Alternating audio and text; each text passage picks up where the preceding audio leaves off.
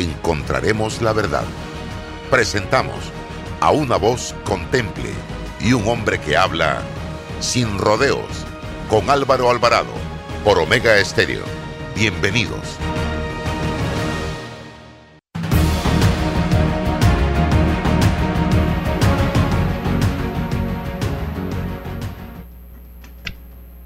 ¿Qué tal mis amigos? Tengan todos muy buenos días. Bienvenidos. Estamos ya en este su programa Sin Rodeos a través de Omega Estéreo también. A través de todas nuestras plataformas de redes sociales, en nuestro canal de YouTube, también estamos en Instagram, estamos en Facebook Live, en fanpage, en TikTok, en Twitter, todas las plataformas en este momento unidas para compartir hoy sobre un tema de vital importancia para el desarrollo de este país. Si nosotros no nos matriculamos, no nos montamos en ese barco de la educación, en ese transatlántico de la educación, podemos hacer lo que querramos, que no vamos a echar para adelante. Necesitamos tener gente preparada y para eso profesores preparados, un sistema también con la capacidad para soportar estos grandes retos, un sistema robusto en materia de educación y para todo esto se necesita recursos. El Estado tiene que dotar de recursos, el gobierno tiene que dotar de recursos a este sector educativo y deben ser bien administrados para poder lograr los grandes objetivos que no son para cortar cinta dentro de uno, ni dos, ni tres, ni cuatro, ni cinco años. Y que quizá ese sea el gran problema de la educación en este país, si no son proyectos a mediano y largo plazo. Tenemos a la profesora, queridísima profesora Noemí Castillo, con nosotros en la mañana de hoy. Ella es consultora en materia de educación, pero primero, segundo, tercero, cuarto y quinto es profesora. Así que bienvenida a este su programa. También vamos a tener a César Ruilova con nosotros. Profesora, hoy ya sobrepasamos los 17 meses de estar lejos de un aula de clases. La gran mayoría de los estudiantes de este país, principalmente los estudiantes de escasos recursos. Nos debatimos entre Primero, entre si la vacuna o no vacuna, si vacunamos o no vacunamos, si era Pfizer o era AstraZeneca. Ahora que se abre la oportunidad de retornar gradualmente a clases, salen gremios de docentes, no voy a decir los docentes porque no puedo generalizar, a obstaculizar ese regreso porque dice que no hay condiciones en los planteles educativos para retornar a clases. Todavía yo no he visto cuándo realmente el país o las escuelas estén habilitadas al 100% en los 54 años de vida que tengo. Y lo otro, padres de familia oponiéndose también porque dice que no tienen dinero para comprar uniformes ni útiles escolares para regresar a clase. O sea que todo es un obstáculo, todo es una excusa, es mi punto de vista, yo quiero conocer el suyo. No he hablado con usted previamente sobre el tema. Bienvenida. Muy buenos días Álvaro y muy buenos días a la distinguida audiencia. Debo agradecer la oportunidad que me ofreces de compartir mis puntos de vista sobre el desarrollo educativo. Bueno, nos hemos conocido en las dos últimas décadas y ese tiempo y más lo he dedicado a la profesión docente, de la cual me siento absolutamente orgullosa. Creo que es un honor servir al país en la formación de las generaciones y eso es parte de la responsabilidad que tenemos hoy entre las manos. Yo entiendo que el ser humano siente temor ante circunstancias desconocidas, como ha sido en este caso el COVID-19, pero usted lo ha expresado muy bien. Ya son 17 meses que el mundo, no Panamá, el mundo está viviendo esta pandemia y está buscando oportunidades para seguir adelante, porque no es la primera pandemia que sufre el mundo ni es la última que tendrá. El ser humano con su creatividad, con su innovación, con sus iniciativas, ha logrado desarrollar. Hoy día tenemos unas vacunas que nos protegen, no quiere decir al 100%, pero que nos dan una oportunidad. Y en este sentido, por ejemplo, los docentes fueron considerados en los grupos prioritarios y tengo entendido que se han vacunado más del 90% y también se ha empezado la vacunación con los jóvenes y la población panameña. Ayer leía que ya más de 4 millones se han vacunado, por lo menos la primera dosis. Esta es una extraordinaria noticia. ¿Qué quiero decir con esto? Que es hora de retornar a las clases. Es hora de retornar a la escuela porque esto que estamos viendo este año y medio y estos dos años que serán de impacto para los niños si no regresan son generaciones de estudiantes que van a estar afectados por el desfase, por el crecimiento de la brecha educativa y muchas veces con muy pocas probabilidades de recuperarlo particularmente los niños más vulnerables, los niños que no han aprendido a leer y escribir, que son competencias básicas para la vida y para el trabajo. Vivimos en un mundo de tecnología, vivimos en la sociedad del conocimiento. Necesitamos personas educadas, personas que tengan competencias básicas para poder funcionar. Y verdad que quiero aprovechar esta oportunidad para hacer un llamado de manera importante a que los docentes, igual que los docentes y muchos docentes en el resto del mundo, regresen a las clases en condiciones de bioseguridad. Aquí se ha trabajado mucho para proveer condiciones de bioseguridad y como dice usted, no tenemos todos los colegios preparados, pero la perfección es una falacia. La perfección no existe. El ser humano es perfectible, construye, desarrolla. Además, hay un tema que se llama la independencia personal, que es lo que nos permite también la educación. Yo no puedo esperar que todo me lo hagan. Yo no puedo esperar que todo me lo den. Yo no puedo educar niños en la dependencia esperando que todas las condiciones estén dadas para que yo pueda hacer algo. Muy por el contrario. Bien sabemos que las crisis son oportunidades. Bien sabemos que en los momentos más críticos y más difíciles es cuando el ser humano se levanta, se impone, se desarrolla, crece, innova. De hecho, hay muchas personas y, muchas eh, partes de la sociedad y del gobierno que han mejorado, que se han desarrollado a pesar de las circunstancias. O sea, no todo está perdido ni todo es no. El no fundamentalmente es una barrera y es una estructura de pensamiento que tenemos que empezar a trabajar porque se opone a la pedagogía y a la psicología del cambio. El ser humano cambia, progresa, nunca somos iguales. Desde el nacimiento nos vamos multiplicando y nos vamos desarrollando, ¿no es cierto? Pues así va la vida, así va la vida. No podemos detenerla. Es decir, nosotros no podemos detenernos porque está el virus, entonces no podemos regresar a las escuelas. Bueno, pero ¿qué están haciendo los niños?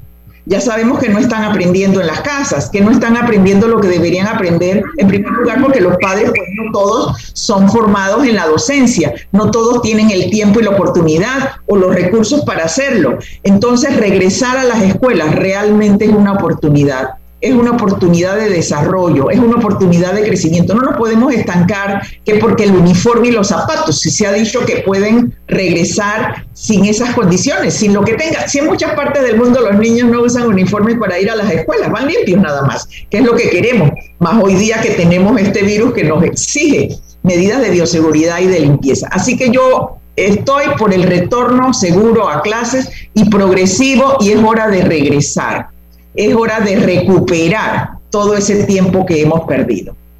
Se acaba de decir algo que es muy difícil en materia de educación, recuperar el tiempo perdido. Eso es como cuando planteamos, voy a dormir para recuperar el sueño perdido. ni se recupera el tiempo perdido en educación, ni se recupera el sueño. Lo que podemos es acortar esa distancia entre lo que, lo que se dejó de aprender y lo que teníamos que aprender a ver cómo lo logramos. Porque a veces la metodología que se utiliza es una metodología muy, eh, que en mi, en, mi tiempo le decían enchorizar el material y que eso no ayuda mucho tampoco.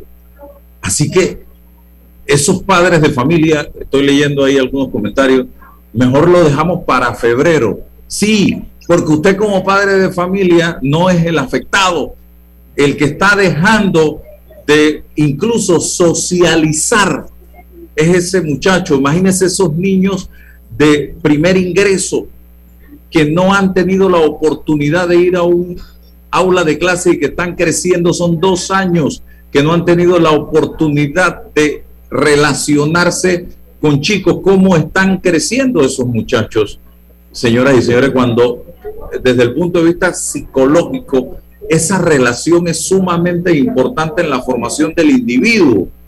la presencia del docente para que revise el material que está desarrollando en clase allí mismo es importantísima también, que no es lo mismo por una computadora donde el niño puede estar distraído porque pasó una mosca. Entonces, eh, creo que hay cosas que los padres de familia también tienen que entender y debe surgir una especie de movimiento nacional de docentes que quieran volver, de los padres de familia que quieran que sus hijos vayan a clase y empezar a presionar para que esto ya de una vez por todas sea una realidad, profesora. Sí, Álvaro, usted tiene mucha razón y es cierto, no recuperamos el sueño no recuperamos, pero es una manera de decir que tenemos que ir cerrando esas brechas de conocimiento. Y mire, hay enfoques muy modernos que nos ayudan a desarrollar ese pensamiento. Si regresamos a las escuelas pensando que el maestro es una máquina de repetición y que los niños tienen que estar detrás repitiendo, no estamos logrando nada. El conocimiento, hay muchas metodologías, el conocimiento se construye, el niño tiene que interiorizarlo y el maestro también aprende en esa interacción y se desarrolla. Mire, hay metodologías que permiten que los niños avancen progresivamente en una asignatura. Lo que pasa es que aquí tenemos las limitaciones de los grados y demás pero eso no es muy cierto. O sea, los niños pueden ir progresando y estar en un nivel, por ejemplo, de lenguaje y en otro nivel de matemáticas y en otro nivel de escritura, porque realmente el aprendizaje no es lineal pero sí es continuo, sí es permanente y sí podemos aprovechar los aprendizajes previos para construir junto con el niño esos otros conocimientos, con el niño con sus compañeros, porque todo eso tiene que ver con algo que la sociedad y el mundo del trabajo pide, que es el trabajo en equipo eso de que la gente va aislada y va haciendo las cosas independiente, individualmente, eso no ocurre así. Usted aprende mejor en grupos cuando usted pone su capacidad, cuando usted realiza un proyecto, cuando todos participan. Eso, y eso es lo que se vive luego en el mundo del trabajo, porque no vivimos aislados, no vivimos en torres de cristal. Podemos estar frente a la computadora, pero nos comunicamos. Entonces, hay algo que usted partió diciendo que yo no quiero olvidar, y es que vivimos en una psicología de la posposición. Ah, para febrero. ¿Y usted qué sabe qué es lo que va a pasar en febrero? Si nosotros ninguno conocemos lo que nos depara el destino. Digo, probabilidad de que nos dé el COVID, pero también tenemos probabilidad de que nos den otras enfermedades, cualquiera que ellas sean. Entonces, no conocemos el futuro, pero lo avisoramos. Y cuando lo avisoramos con optimismo, trabajamos para llegar ahí. Pero cuando lo avisoramos con negativismo, no solo no llegamos, sino que nos retrasamos, que eso es la peor desdicha que nos puede ocurrir, porque entonces nuestros niños están caminando para atrás en un tiempo que avanza aceleradamente. El tiempo no se ha detenido, ni se va a detener, ni las, las condiciones se van modificando. El ser humano tiene que ir cambiando y tenemos que ir adaptándonos a estas nuevas condiciones y progresar. Yo no me puedo quedar encerrado en mi casa y eh, eh, acostarme porque ya se acabó el mundo, no señor el mundo no se ha acabado. A pesar de las contingencias, el mundo continúa, como ha continuado a lo largo de la existencia de la humanidad y del hombre sobre la tierra y de las distintas civilizaciones. Solamente hay que estudiar un poco de historia para entenderlo. pero sí tenemos que cerrar las brechas y sí hay metodologías apropiadas y sí debemos capacitar a los docentes en esas nuevas metodologías, pero también actitudinalmente, porque hay que dar un paso adelante. Hay que salir de la ciudad, no, donde todo es barrera y obstáculo, para vivir en la ciudad, sí, donde todo es posibilidad y es alegría y es optimismo y eso es lo que tenemos que inyectarle a nuestros niños y jóvenes. César, César. Hola, hola. Como estoy en el, en el celular, es difícil acá. Pero bueno, saludos. Escucho, escucho eh, a, la, a, la, doctora Noemí. Eh, ayer ayer eh, se reunió la ministra de Educación con el sector de, lo, de los profesores y maestros, pero no sé, eh, no sé, Álvaro, si tú lo has corroborado, si participaron los padres de familia, las, las organizaciones de padres de familia en esa reunión, porque no puede ser que se tomen decisiones bilaterales sin el concurso y la participación de los padres de familia, que al final son los destinatarios de cualquier decisión que se adopte, don Álvaro. Entonces, eh, ¿cómo hacemos, no? Para, para escuchar a los padres de familia esa vocería y la necesidad de cuanto antes acudir, que, que, que nuestros niños acudan a, a presencialmente a, la, a las aulas. Profesora, ¿qué piensa usted de esto? Bueno, mire, mira lo que yo estoy pensando. Estamos hablando de las decisiones de los adultos y qué pasa con las decisiones de los niños. Si ellos son gravemente afectados. O sea, también tenemos que escuchar, el derecho de la educación es un derecho universal de los niños, inalienable. No negarles el acceso a la educación y negarles ese derecho es un crimen lesa humanidad, ¿eh? porque nosotros estamos desbaratando las generaciones futuras al privarles de un derecho que tienen. Entonces tenemos que ser cuidadosos en lo que pensamos y decimos, porque lo que tenemos que hacer los adultos es proveer las condiciones para que ese retorno seguro, progresivo, como se ha propuesto, y, la semipresencialidad va avanzando a las aulas escolares. Por supuesto que la participación de los padres, de los adultos, de los gremios, de los docentes es importante, pero tenemos que ir con la mentalidad del cambio, con la mentalidad del progreso, con la mentalidad de que debemos construir generaciones robustas para hacer sociedades robustas que se desarrollen, porque yo creo que eso es uno de los sufrimientos que usted persistentemente expresa, Álvaro. Si nosotros no nos educamos, si nosotros privamos a los niños de esa posibilidad y de esa oportunidad tan grande que es la educación, entonces nosotros como sociedad no podemos avanzar. No nos llamemos a engaño, ¿eh? es una oportunidad de oro que tenemos en las manos eh, procuremos hacer de las crisis oportunidades y aprovechemos el cambio. Abracémoslo con entusiasmo, con positivismo, con yo sí puedo, no con yo no puedo, que eso no se puede. No. Pero, profesora, profesora, pero ¿qué hay detrás de este discurso de los, de los, grupos de profesores y maestros? O sea, tajantemente, vamos, hay que retornar el otro año. No genera ninguna posibilidad ni explicación del por qué no se puede iniciar una transición en este último trimestre. ¿Qué hay Ese es el discurso eterno de un sector gremialista en este país que al que todo, todo, todo, todo hay que oponerse. Es el discurso permanente. Llegamos al discurso de hace poco, lo escuchábamos a algunos dirigentes decir, nos vacunamos, sí, pero que no vamos a permitir que sea AstraZeneca, tiene que ser Pfizer. Y ahí nos vamos siempre con el discurso de no y no y no, y no, es, una, es, es, algo que está en el ADN de un sector gremialista en este país, lamentablemente, y cómo ¿Qué, hacerlos entender. se impone? Ese sector se impone sobre los otros. Los otros silenciosamente no dicen nada y tienen que decir. Yo creo que ya llegó el momento de que los docentes eh, del país, que son mucho más que los dirigentes gremialistas, empiecen a eh, dar a conocer sus opiniones en relación con lo que está pasando en este momento, profesora. Sí, mire, no, no, yo le voy a decir porque eh, yo pienso que los puntos de vista son bien importantes y son los que nos hacen proponer nuestras soluciones. Mire, realmente si nosotros estuviéramos pensando en los niños, otra situación sería, o sea, porque cuando yo digo yo no quiero y yo no puedo, estoy en la posición mía pero resulta que el magisterio, que la educación, que la docencia es una vocación y es un servicio, es un servicio público, porque la educación es pública. independientemente de que se enseñen establecimientos oficiales y particulares. Es un derecho público, es un derecho para todo el mundo y tenemos que pensar en los niños. No podemos seguir en la posición individualista y personalista, porque entonces no estamos en la profesión adecuada. Esta es una profesión de servicio y se sirve a los niños y se sirve al país. Entonces, cuando el compromiso nuestro es con nuestros niños y con nuestros jóvenes, entonces nosotros podemos avanzar con la sociedad. Y es hora de, de romper esos paradigmas, ¿no? Porque es como un tema y una lucha de un poder y un control, cuando en realidad si nosotros somos personas altruistas y generosas y bondadosas, que son atributos que se le asignan a los docentes, lo primero que tendríamos que poner por delante es la educación de nuestros niños y de nuestros jóvenes y trabajar en ese sentido de positividad y con entusiasmo. Yo a veces veo esas caras y yo digo, pero entonces, ¿qué es lo que reciben los niños en las salas de clases? Cuando lo que deben recibir es motivación, es alegría, es entusiasmo, es deseos de aprender y de progresar. Para eso es para lo que está la escuela y para eso nos enseñan a motivar como parte importante de la clase, para que los niños no estén aburridos, no sepan qué es lo que van a hacer, involucrar a todos los niños, trabajar con ellos, darles un sentido, darles un objetivo. Pero este no objetivo, porque el no es un no, y si es rotundo es peor, es un no objetivo, yo no sé a dónde conduce a las personas, porque ¿cómo usted puede vivir en el no?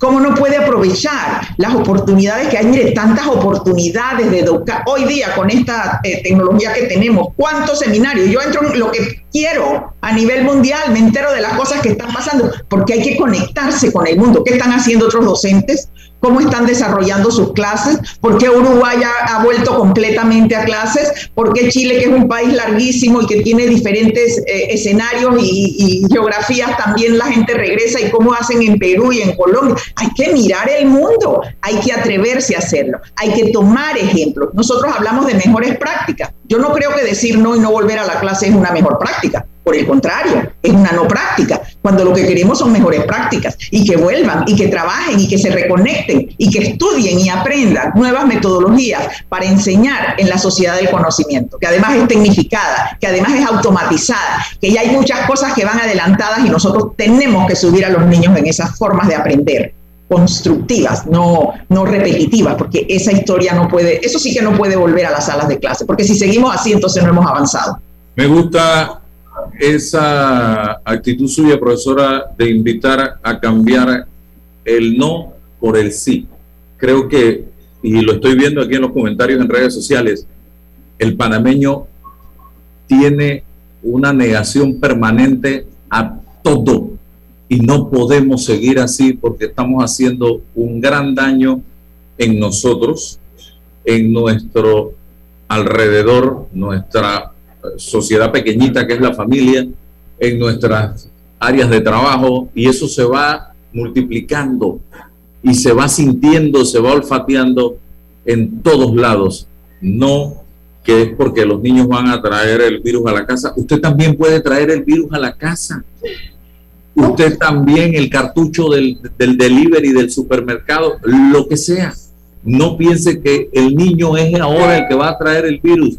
Y el virus, si usted está vacunado, sépalo, porque conozco infinidad de personas que se vacunaron, van a pasar el virus quizás con una secreción nasal. Puedo decir una persona de mi más entera confianza que está pasando por el virus, tiene casi 80 años, y el único síntoma que ha tenido de secreción nasal tiene las dos vacunas.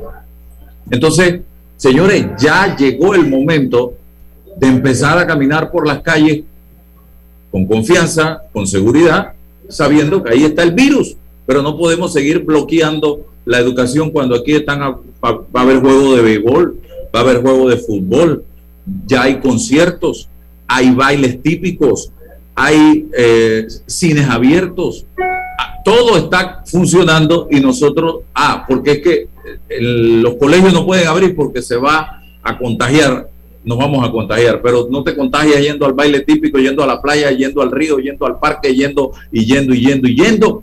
Entonces ya vamos para la escuela y me preocupa mucho hacia dónde vamos a ir, profesora, y hablemos de cómo hacemos realmente la transformación que este país necesita. La última vez que se intentó hacer una gran transformación eh, educativa fue con la reforma educativa de la década de los 70. Ahora nos hemos ido hacia el diálogo por la educación, se desarrolló un interesante documento, hay una comisión que está encargada de echar para adelante esto, que es COPEME, creo que se llama así. Sí, así es. Pero no sé, seguimos como, como es tan difícil como mover, no sé si 20 elefantes a la vez, mover la educación, que es lo que se necesita aquí, un revolcón, como decía José Salvador Muñoz. Bueno, sí, ya he escuchado ese revolcón. Mire, la verdad es que necesitamos que las personas cambien de una actitud reactiva en el que todo es no a una actitud proactiva. O sea, la sociedad tiene que mirar la oportunidad que le ofrece educarse. Tiene que creer. Tenemos un sistema con debilidades, con dificultades, pero podemos, siempre que tengamos el optimismo, mire, aquí hay recursos para educación, usted partió diciendo que recursos, mire el presupuesto en educación, siempre ha sido uno de los más altos del país, que se va en funcionamiento más que en inversión. Entonces, no es tanto más cómo utilizamos de manera adecuada los recursos que tenemos, cómo optimizamos los recursos. Y vamos a decir, y quiero que sepan todo el mundo, o sea, la educación es un recurso renovable, renovable. En la medida en que enseñemos y aprendamos, nos mejoramos, nos vamos renovando.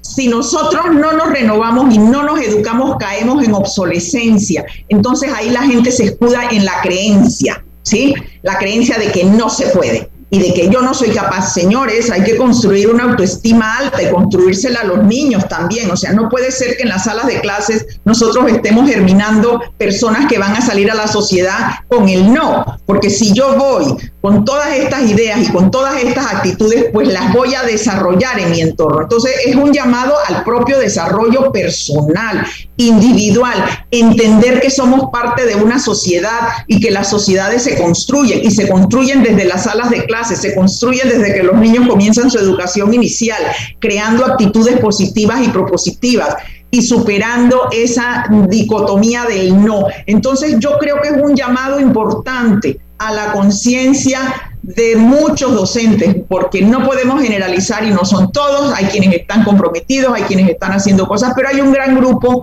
que todavía se resiste esta resistencia es inútil. Yo creo que no es una lucha de poder ni de control. Aquí no es el poder de nadie. Aquí el poder debería ser orientado a desarrollar niños y jóvenes con capacidades, con competencias, que cuando se gradúen puedan entrar a las universidades y puedan pasar y tener puntajes altos. Y cuando vayan al mundo del trabajo puedan desempeñarse con éxito y conseguir promociones. Usted no ve cómo estamos que no tenemos que tenemos muchas personas en el desempleo y muchas de las personas en la informalidad porque no tienen estudios, no tienen una base de conocimientos que les permitan insertarse, con éxito en el mundo del trabajo. Entonces, esto es un llamado importante a la conciencia de los docentes, de los formadores, de las necesidades y de los padres de familia también, porque hay que complementarnos y la visión y el objetivo debe ser uno, debe ser el niño y el joven.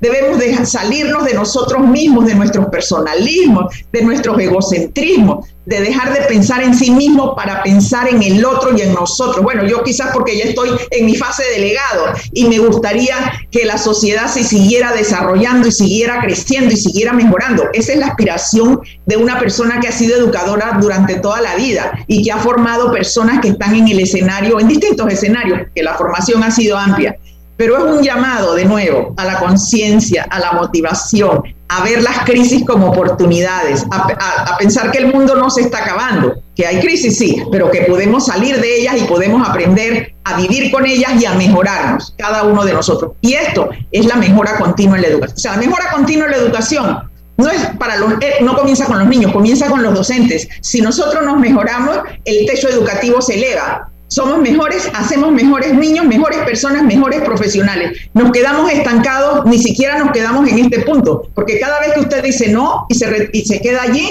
lo que hace es que se va retrasando en el tiempo. Y no es lo que queremos para el país, no es lo que este país necesita, tampoco es lo que el país se merece, un país pequeño, con recursos que queremos decir que no, pero sí están ahí y gracias a todos esos recursos hemos podido seguir adelante. Pero necesitamos el mejor, el mejor y el mayor recurso que tiene el país, que es su recurso humano renovable, renovable. El mundo cambió, tenemos que cambiar, aceptar los cambios y saber que no somos solos ni únicos, que todos los maestros en muchas partes del mundo, en todas las partes del mundo, están volviendo a los escenarios escolares, porque allí se construye ciudadanía, se construye progreso, se construye futuro.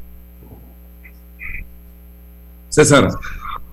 Sí, eh, profesora, em, yo no, jamás he puesto en tela de duda nuestra, nuestra capacidad como país, como nación, el talento que tenemos acá en materia educativa. O sea, hay gente que conoce el problema desde lo técnico, pero ¿acaso todo esto es un, asunto político?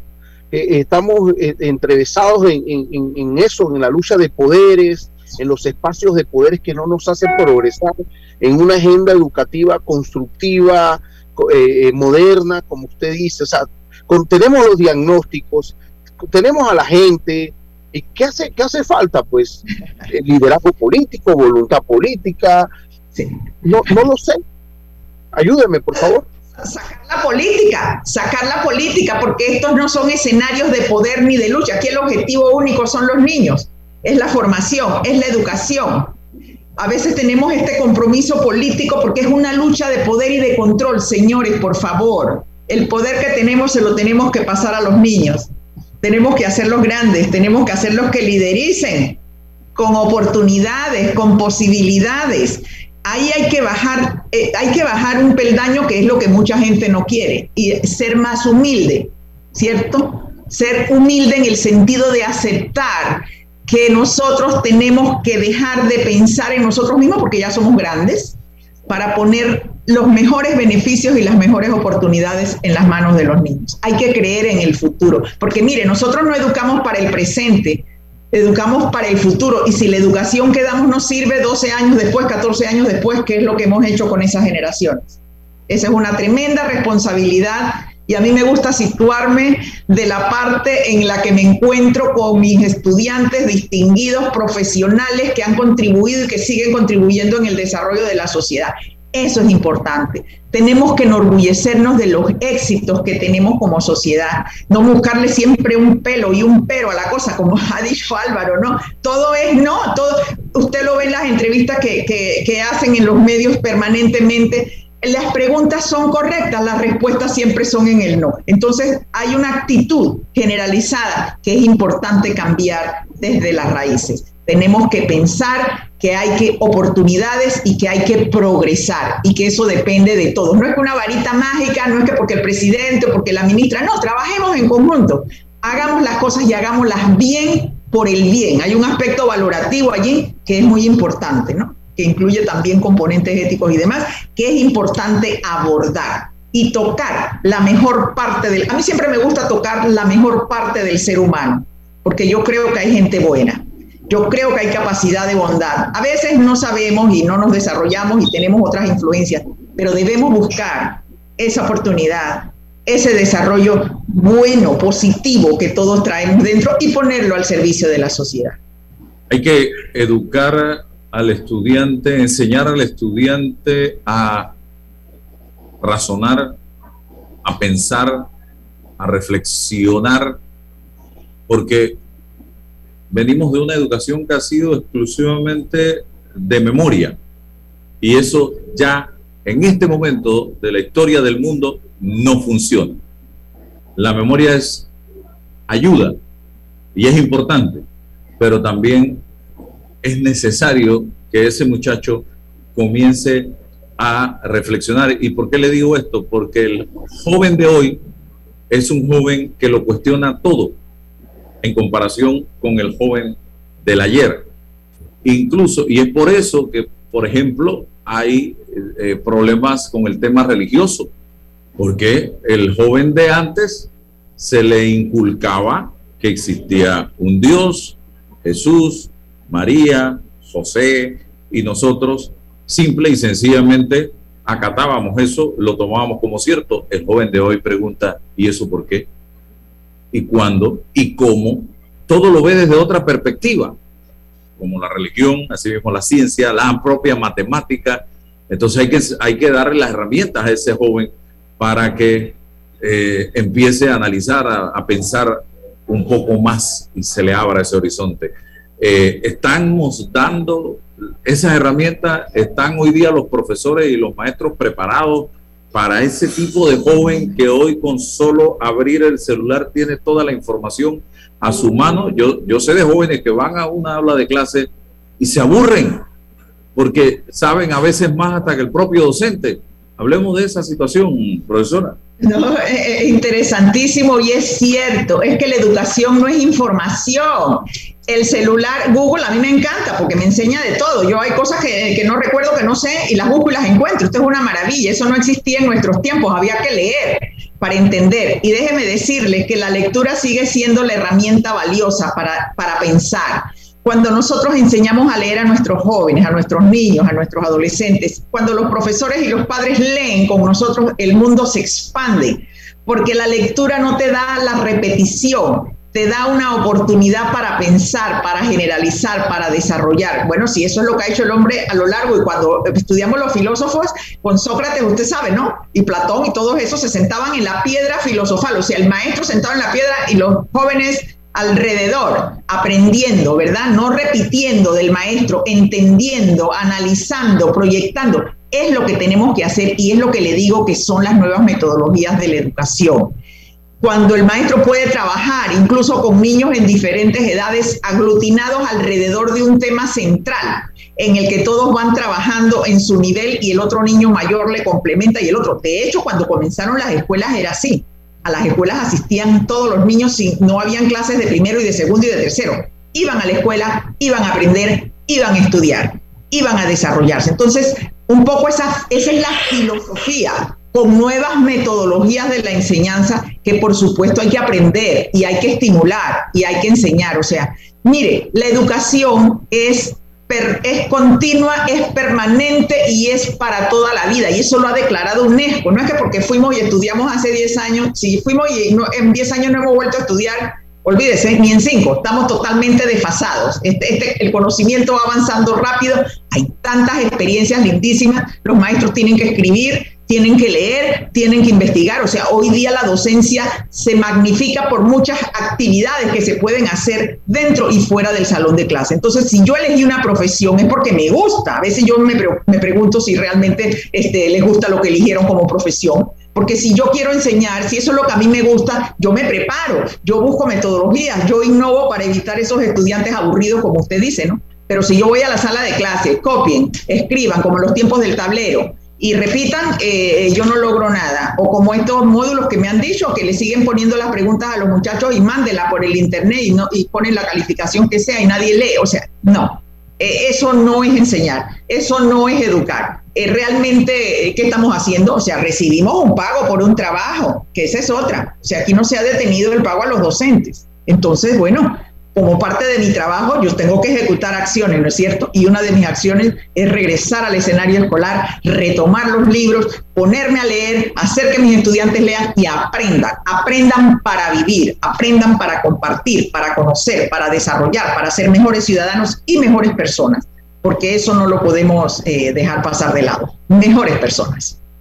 Me quedo con esa reflexión, profesora, y le agradezco de todo corazón la oportunidad que nos ha dado de compartir con usted esta mañana eh, haciendo lo que usted muy bien hace, docencia, para todos los que han querido eh, sintonizarnos y esto va a quedar en nuestras redes sociales permanentemente. Así que gracias, profesora, que tenga un excelente día. Nos volvemos a encontrar. Muchísimas gracias, Álvaro. Gracias a usted por darme la oportunidad. Saludos a toda la audiencia, César, todos. Un placer. Saludos, profesora. Gracias. Un placer. Gracias. Hasta luego. Hasta luego interesantísimo conversar con gente que sabe de educación. La profesora Noemí Castillo hoy día es consultora en materia educativa y ha entregado gran parte de su vida precisamente a la educación de este país y aportando también para tratar de una u otra manera de que el país salga de ese oscurantismo en materia educativa en que nos encontramos en estos momentos. Yo creo que los que sintonizan en este momento en redes sociales, estamos en el cambio comercial a través de Omega Stereo. En Mi Bus seguimos modernizando el transporte público para brindarte un Panamá más conectado, reforzando las rutas complementarias de tu barrio para que llegues al punto de conectividad de tu zona. En el este, cuentas con la zona paga Metro Pedregal. En el norte, con la zona paga Los Andes y en el centro con la zona paga 5 de Mayo, en donde tendrás rutas troncales y corredores de alta frecuencia y así puedes trasladarte de una forma más rápida y segura. Sigue avanzando en tu viaje realizando el transporte gratuito y aprovecha todos los beneficios en tiempo y dinero. Y recuerda, no bajes la guardia contra la COVID-19. Al viajar con nosotros, usa tu mascarilla, pantalla facial y gel alcoholado. Mi bus, la gente que mueve a Panamá.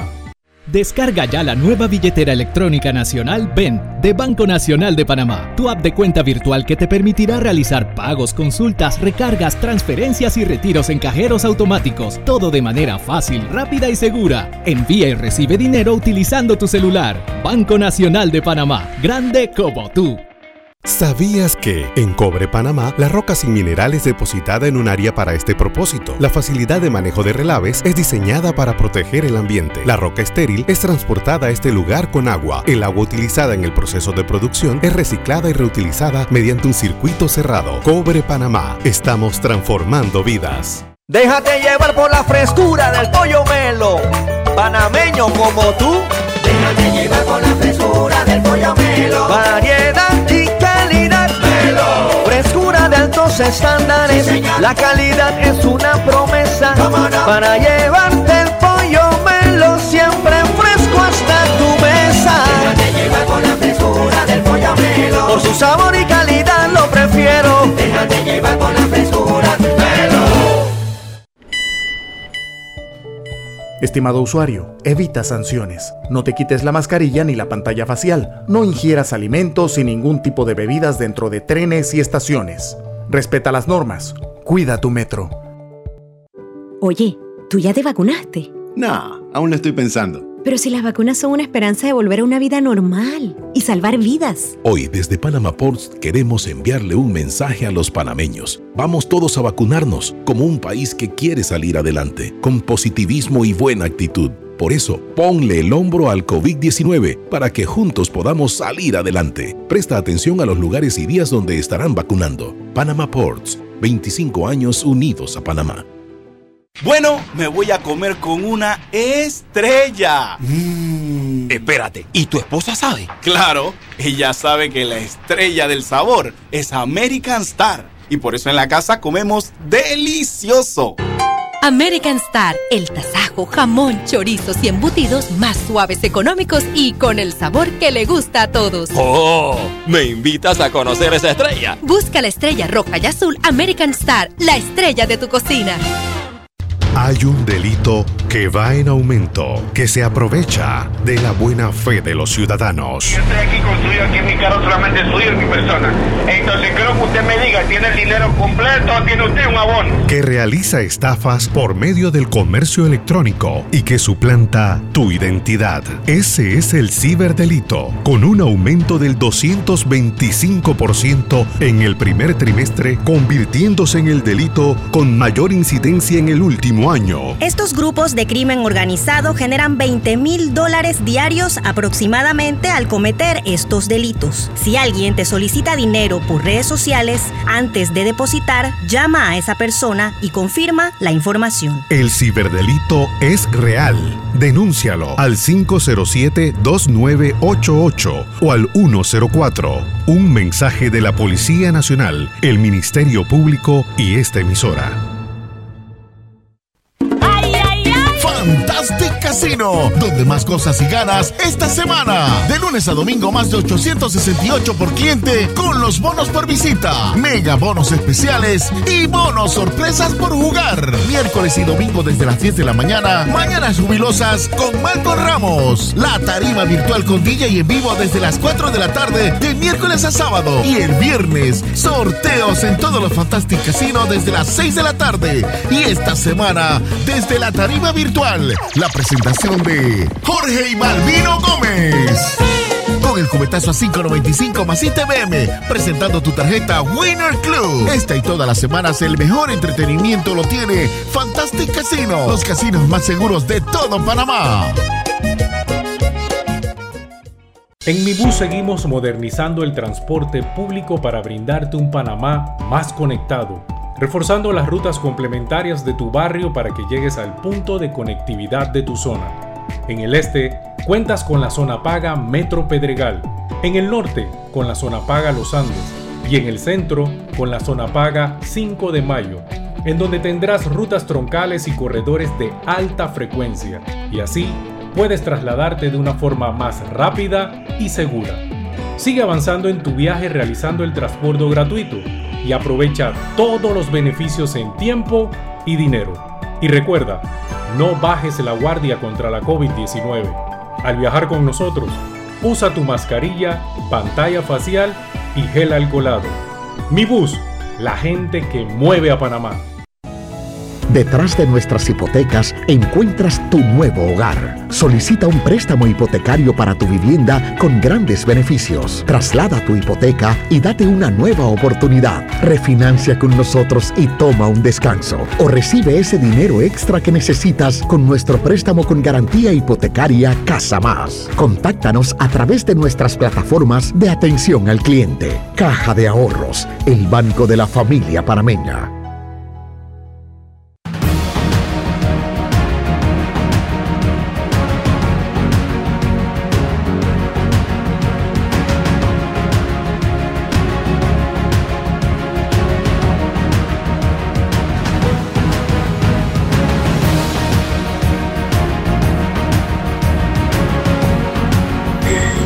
Estamos de vuelta con los amigos de eh, Mi Bus. Está Katy Philly con nosotros, eh, César, y vamos a preguntarle, Katy, cuéntanos un poco de esta gran campaña que está impulsando Mi Bus, conectividad con bioseguridad. Adelante. Muy buenos días, Álvaro. Para nosotros es un placer estar contigo y con todos tus oyentes y todas las personas que te ven y te escuchan en las distintas plataformas eh, muy bueno hablarte. Estoy muy contenta de poder eh, acompañar a mi en esta campaña, ya que lo que queremos es positivismo. Justo escuchándote todo lo que hablabas ahorita en el cambio comercial, es precisamente eso lo que buscamos.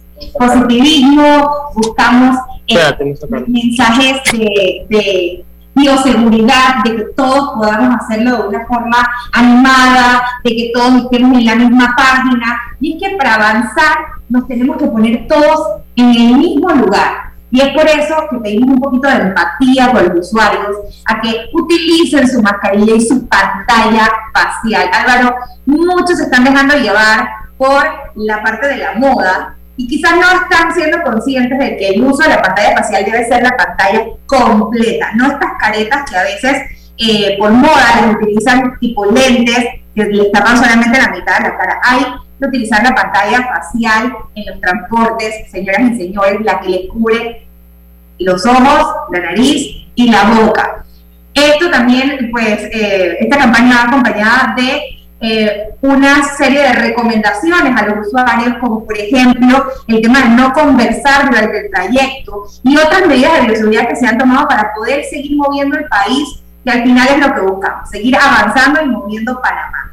Y vamos de la mano con la conectividad para darle a conocer a muchos usuarios que quizás no tengan idea que los transbordos son gratuitos. Y para eso estoy acompañada del licenciado Yao que nos va a hablar un poquito sobre esos puntos que siempre tienen eh, un montón de personas conectándose y moviéndose. Conectividad, conectividad. ¿Cómo los usuarios de MiBus pueden realizar esa conectividad? Sí, así es. Nosotros, buenos días Álvaro, nosotros tenemos tres puntos principales eh, en la ciudad, en el área norte, este y centro, donde todos nuestros usuarios pueden hacer esa conectividad. Cuando hablamos de conectividad, es que puedes tener la oportunidad de movilizarte en una ruta troncal o en una de nuestras rutas complementarias. Inclusive tienes la alternativa también de utilizar el metro. En el área este tenemos la zona paga Metro Pedregal, en el área norte tenemos la zona paga Los Andes y en el área del centro tenemos la zona paga 5 de Mayo. Son las tres zonas pagas de mayor movimiento, tenemos igual 18 zonas pagas en total, pero estas tres zonas pagas son las que mayor flujo de personas tienen y donde tienes la oportunidad de movilizarse a cualquier punto de la ciudad a través de rutas troncales, a través de rutas complementarias, que son rutas más cortas, y a través de la estación del metro. Un dato sumamente importante para los oyentes y, para nosotros, que en el día a día que hacemos esta, esta labor tenemos registrados cerca de 47 mil personas que utilizan el transbordo. El transbordo es gratuito y nosotros vemos cómo día a día más personas se benefician del transbordo que representa tiempo y representa dinero, algo sumamente positivo en el día de hoy, por supuesto, para todos nuestros usuarios. Y es por eso que tenemos esta campaña de conectividad con bioseguridad. El uso del transbordo, como ustedes plantean, es la clave del sistema de conectividad. Hablemos un poco de los beneficios. Eh, Katy. Claro que sí, por supuesto. Los beneficios principalmente es el ahorro de tiempo y el ahorro de dinero. Además, le vamos a dar un mejor uso y más frecuencia a los buses, porque la idea de esto, Álvaro, es que la gente pueda seguir avanzando. Están en una parada, en vez de estar 30 minutos esperando el siguiente bus, pueden moverse y seguir con su ruta. Es importante recordarles que cuando se bajan del bus tienen que validar su tarjeta para poder utilizar el siguiente bus de forma eh, gratuita con el transbordo. Entonces, los beneficios puntualmente del transbordo, número uno es el ahorro de dinero, número dos, el ahorro de tiempo, y número tres, le damos mayor rotación a los buses, que eso es lo que al final queremos, que no hayan tantas personas en una parada esperando eh, el bus que va precisamente para su ruta, sino tomar. Y para eso vamos a utilizar un ejemplo, ¿verdad? Sí, así es. Uno de los ejemplos que nosotros en comunes tenemos es que si tú estás en la Ricardo J. Alfaro y te diriges hacia Carter, por ejemplo, no necesariamente debes esperar el bus de Torrijos Carter para poder avanzar. El bus de Torrijos Carter puede tener una frecuencia de 20, 30 minutos, pero tenemos buses de rutas complementarias, por ejemplo, la ruta de los Andes, en la M181, que pasa un bus cada 7, 8 minutos. Tú puedes avanzar en el bus de la ruta de los Andes, te lleva a la, a la zona paga de los Andes, y de la zona paga de los Andes inicia un servicio Torrijos Carter. Entonces, es lo que estamos impulsando eh, hace un momento te mencioné el dato de las personas que utilizan el transbordo diariamente. Vemos que son más personas que están conociendo el sistema y por eso tenemos esta campaña, porque deseamos que más personas se beneficien y que por supuesto sigan conociendo nuestro sistema de transporte. ¿Algo más, Katy, eh, que quiera agregar a usted también, eh, luego de hablarnos un poco de esta interesante promoción de conectividad con bioseguridad que está desarrollando en estos momentos eh, la empresa Mibus. Hablemos de eso. Claro que sí. Eh, quiero aprovechar con esta plataforma, todas las plataformas que tienes en este programa, igualmente a todos los oyentes, eh, para recordarle a cada uno de los usuarios que se atrevan, que se atrevan porque Mibus está tomando todas las medidas de bioseguridad, los eh, buses están siendo lavados y sanitizados todos los días, como siempre. Siempre se ha mantenido una limpieza profunda de cada una de las unidades y, por supuesto, también agregar que si usted se le queda la pantalla facial en el bus, se le dañó, se le perdió, se le cayó, puede acercarse a cualquiera del personal del bus que esté en las zonas pagas y solicitar una pantalla facial de forma gratuita. Lo que queremos es apoyarnos entre todos y tener la confianza de utilizar el transporte de bus. Bien, muchísimas gracias a nuestros amigos de Mi Bus por compartir con nosotros en la mañana de hoy aquí en Sin Rodeos a través de Omega Estéreo. Gracias a ti, Álvaro. Bien, seguimos acá, don César Ruilova. Detrás de nuestras hipotecas encuentras tu nuevo hogar. Solicita un préstamo hipotecario para tu vivienda con grandes beneficios. Traslada tu hipoteca y date una nueva oportunidad. Refinancia con nosotros y toma un descanso. O recibe ese dinero extra que necesitas con nuestro préstamo con garantía hipotecaria Casa Más. Contáctanos a través de nuestras plataformas de atención al cliente. Caja de Ahorros, el banco de la familia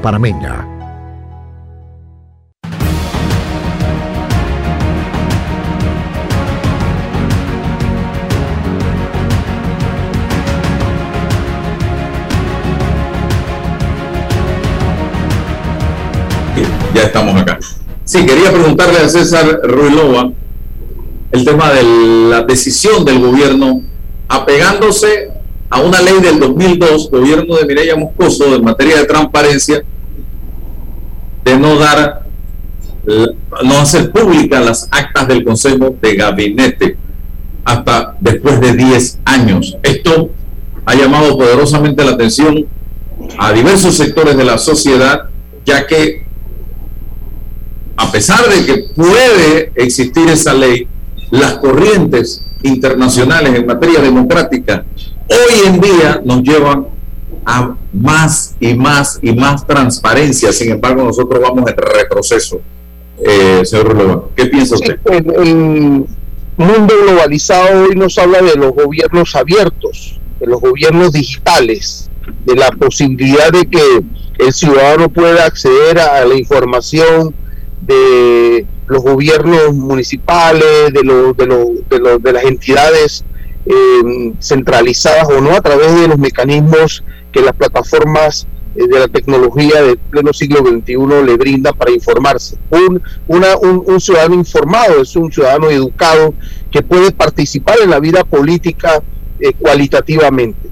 La paradoja de todo esto, Álvaro, es que precisamente una ley de transparencia regula, establece qué cosa, los, los, las información restringida o lo que puede ser restringido. O sea, hablas de transparencia, aplicas el criterio de transparencia y lo que haces es blindar una eh, eh, o, o, N cantidad de, de situaciones que tú entiendes como de acceso restringido al público. Eso es delicadísimo. Ahora, desde el 2002 esta propia ley ha venido eh, no solamente en, lo, en, el plano jurídico, sino en el plano de la, de, la, de la ejecución de la misma ley, restringiéndose.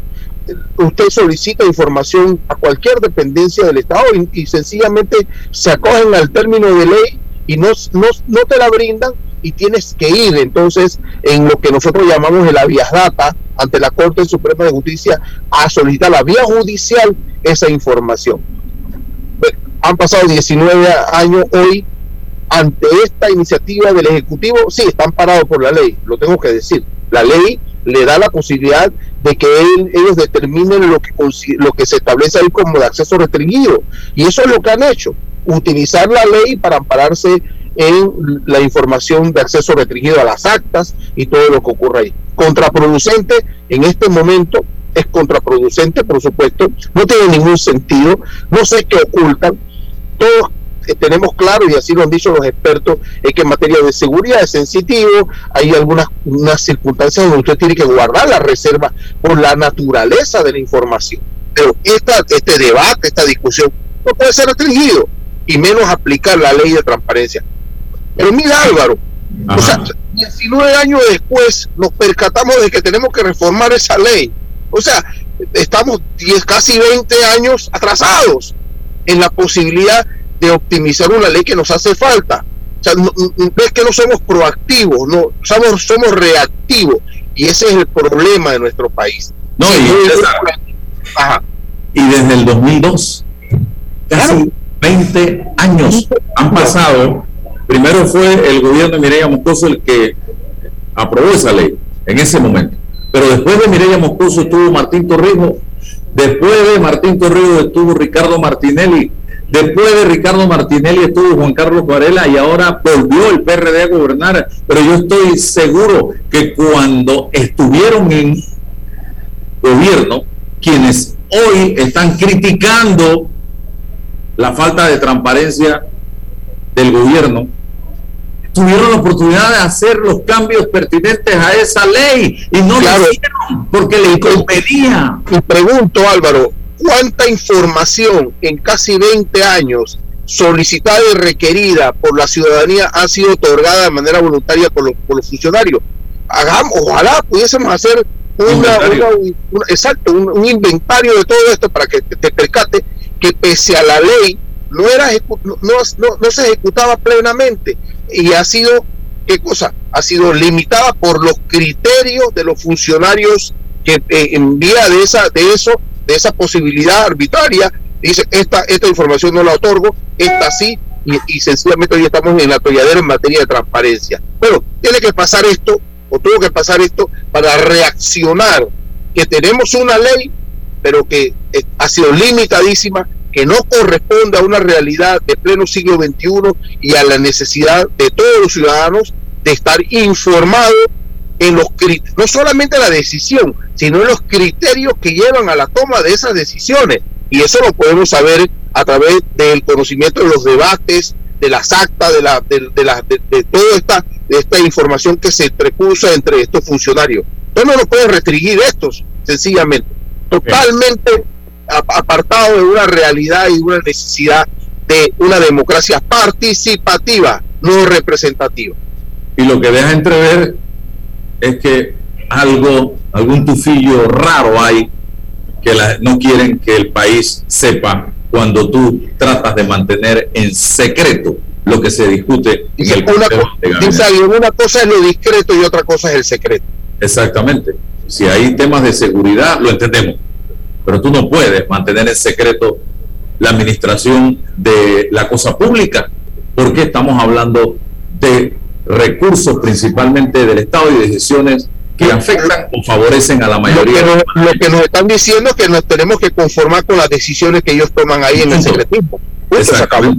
Así es. Y el doble discurso de aquellos políticos que tuvieron la oportunidad, estando en gobierno, de hacer los cambios y hoy tú los ves criticando, estimados amigos, eh, este, esta ley. Por Dios, hombre, dejen eh, la doble moral. Se acabó el tiempo, señores. Si Dios nos da permiso, mañana estamos a las 8 y 30 nuevamente con ustedes. Hasta mañana.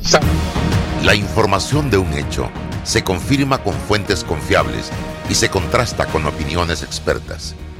Investigar la verdad objetiva de un hecho necesita credibilidad y total libertad. Con entrevistas que impacten, un análisis que profundice y en medio de noticias, rumores y glosas, encontraremos la verdad. Presentamos a una voz contemple y un hombre que habla sin rodeos con Álvaro Alvarado por Omega Estéreo. Gracias por su sintonía. Llegó la promo que esperabas. Solo con tu tarjeta Visa Rey Scotiabank recibes 40% de descuento en Metro Farmacias, en Supermercados Rey, Metro Plus, Romero y